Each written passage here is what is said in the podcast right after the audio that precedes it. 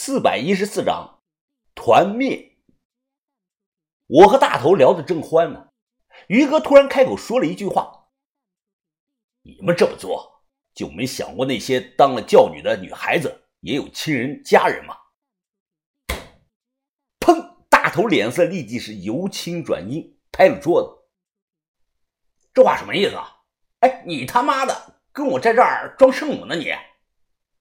大头皮笑肉不笑。你们也看到了，我们完全没有胁迫他们，他们完全是自愿的啊！要知道，现在的年轻姑娘都喜欢追求那些潮流新奇的东西，况且一旦当上教女，每个月还有工资可以领，一个月最少发五千块钱。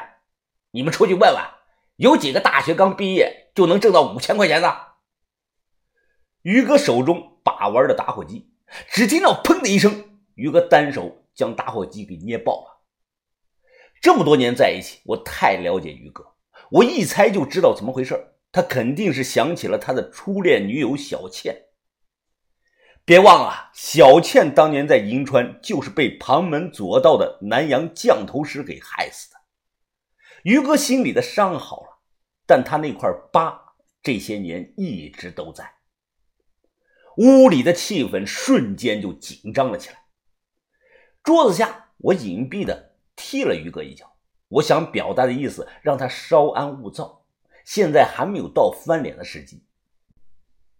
小子，我看你们俩有俩臭钱，才坐下来跟你们讲了这么多。教会现在是缺钱，但有没有你们两个都一样，所以啊，别给脸不要脸。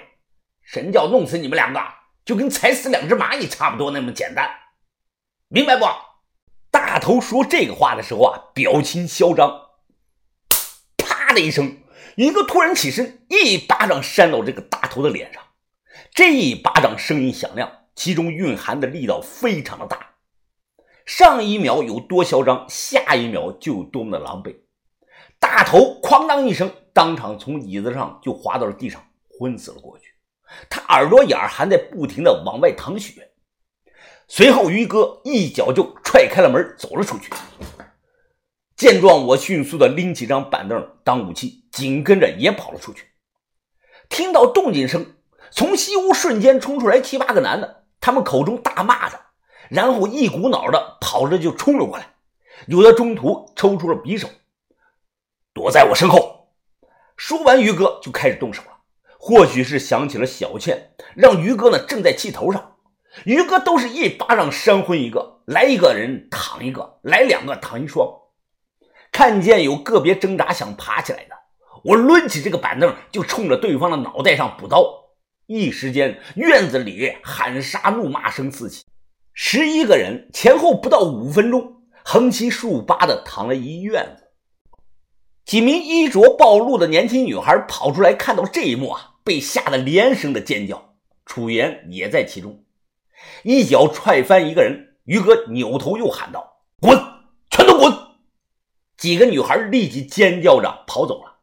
楚言还没有搞清楚现在的状况，见我们两个杀气腾腾，他试着靠近我。你你们，于哥瞪着眼睛大骂楚言：“你他妈也给我滚，滚回家里，别让我再看见你了！”我拉着楚言跑到外头，气喘吁吁的告诉他：“你你赶紧走吧，以后千万别来这里了，你根本不知道自己加入的是个什么组织啊！”楚言甩开我的手，他红着眼睛大声的说道：“要你管我呀？我自己的事自己能做主。我很清楚自己将来要做什么，不就是听人安排吗？去陪那些有钱有势的老头子、老男人们上床吗？老娘我心甘情愿。”我摸了摸他的额头，被气得笑了。没发烧呀，楚言，你是不是被统一洗了脑了？怎么一点都不知道自尊和自爱呢？你他妈才多大点啊？我们是在救你脱离火海，你懂不懂啊？拿来，把这个东西给我。我伸手啊，就去抢他挂在脖子上当宝贝的那个银蛇吊坠。救命！救命！来人，救命啊！楚原立即躺倒到地上，他拼命的护住胸前的吊坠，大喊大叫，拼了命的用脚蹬我。看他那个架势啊，仿佛我抢了吊坠，就像要要了他的命一样。这个时候。于哥满脸血的走了过来，他将楚岩从地上强行的拽了起来，反手就是啪的一巴掌，直接将人给打晕了过去。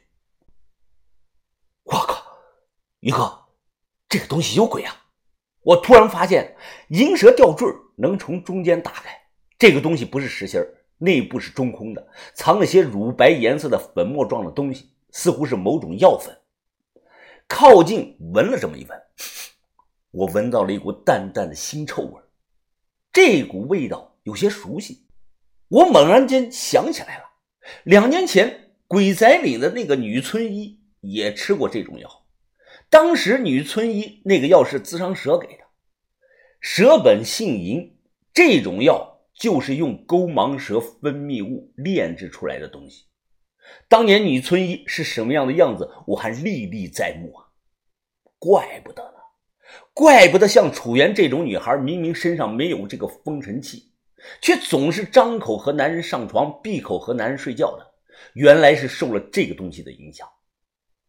我说了我的想法，于哥听后皱皱眉头：“云峰，咱俩刚才可是亲眼看到那男的把吊坠给楚妍的，就这么一会儿功夫。”他就受影响，我急声的又回答：“啊，不能这样想啊，于哥，可能在我们还没来永州之前，楚言就被人下过药了。”于哥，院里那些人大概多久能醒过来啊？于哥冷哼了一声：“哼，一帮垃圾渣子败类，没一个能打的。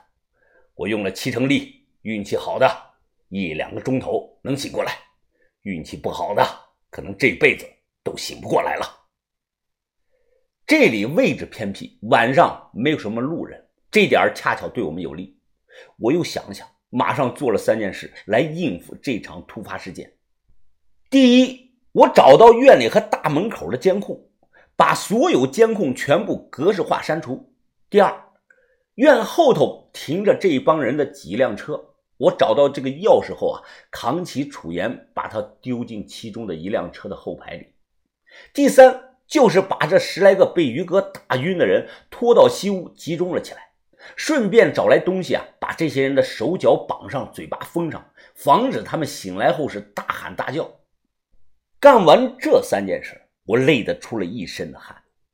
于哥冷着脸说：“反正也没别人看到我们，要不一不做二不休，一把火把这里点了吧。”于哥，你怎么说？也算半个出家人啊，这可是十几条人命啊，你就不怕背上罪孽呀？我问他，于哥听后摇了摇头，杀一个和杀十个人本质上没有区别，我于文斌不怕背罪孽。